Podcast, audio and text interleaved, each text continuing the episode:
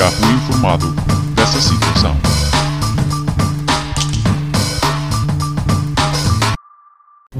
Olá, o tema hoje é CrossFit.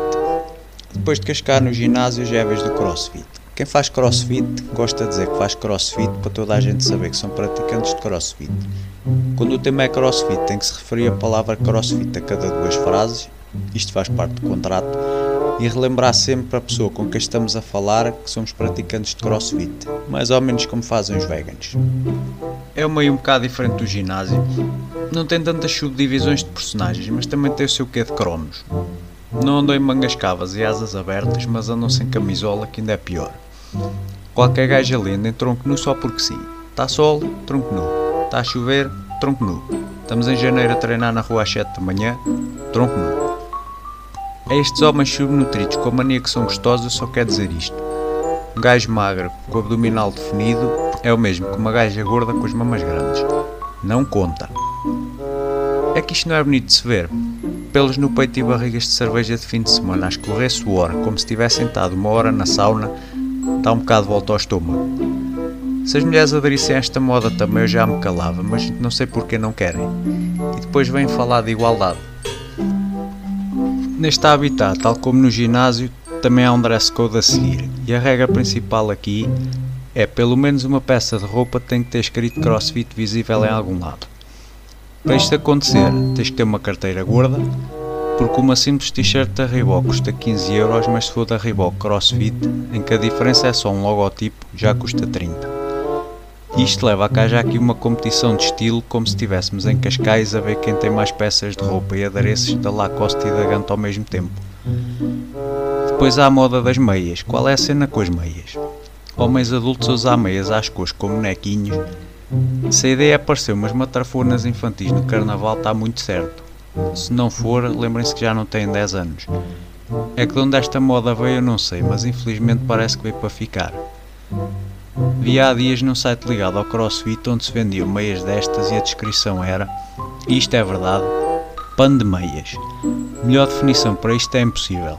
Mais atual não podia ser, por isso nem vale a pena desenvolver este assunto.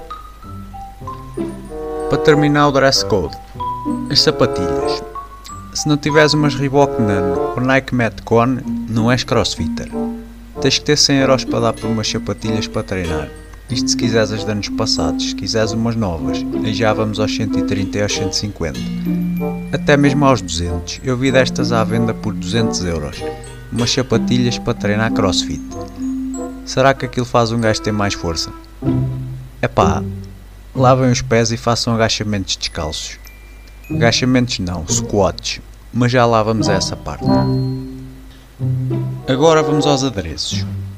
Temos palm guard, tape, wrist straps, entre outras coisas, e isto é o quê? As palm guards, por exemplo, são tipo umas luvas em que falta material na parte de trás.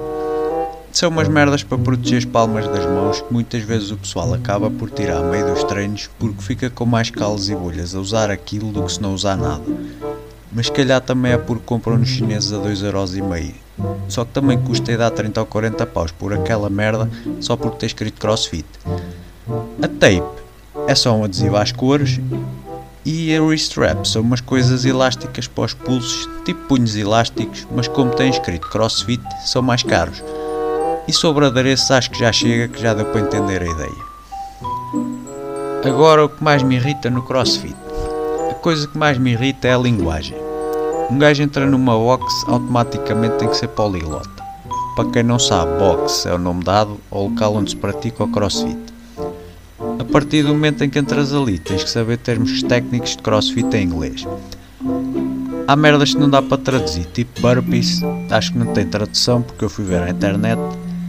Kettlebell swing, também não ficava bem dizer, o balanço do kettlebell até sou meio brasileiro.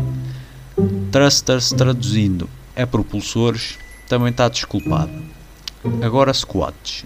No ginásio são agachamentos e no crossfit são squats porquê? Crossfit não fazes corrida, fazes running. Não saltas à corda, fazes double unders, que é passar a corda duas vezes a cada salto, ou então single unders, que é saltar a corda normalmente. E fazes isto não com uma corda, mas com uma speed rope, que é o nome que eles dão. Depois são as descrições dos treinos, por exemplo, 200, 200 não, 200 kettlebell swings, every time you break a set, run 200 meters. Para que é isto? Andam lá gajos que nem português sabem falar. Isto traduzindo fica algo como 200 kettlebell swings, cada vez que paras, corres 200 metros. Toda a gente percebia e evitava-se tempo perdido com explicações do coach barra treinador, mas em inglês dá mais cenário, dá aquele swag crossfitter. Falta-me só falar do flagelo dos paparreps.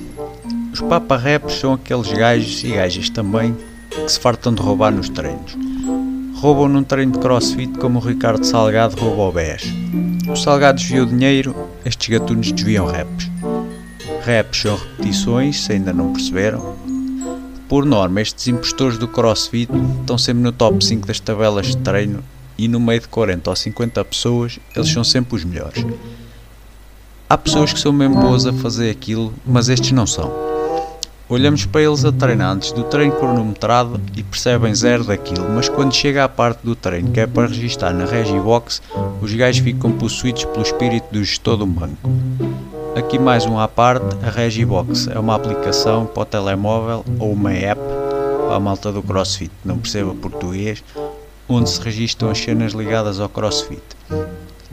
Por exemplo, temos um time cap, e aqui mais uma vez vou traduzir, que é o tempo limite para treino, temos um time cap de 10 minutos para fazer 200 reps de alguma coisa.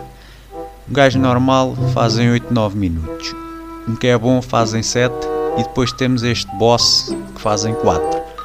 Só que ninguém viu o treino dele.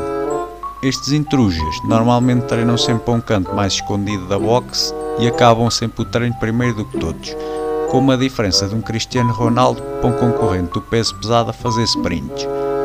Ainda todos estão no meio do treino e já estão eles sentados a descansar encostados à parede, sem camisola, como é óbvio, com o suor a escorrer pelos pelos do peito e a fazer aquela poça naqueles interfolhos de pneu junto ao umbigo.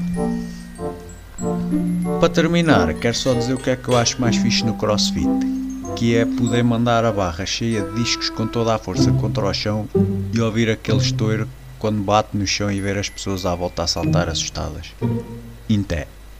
Ah, atenção a esta falha minha, não são discos, são bumpers. Já fui informado dessa situação.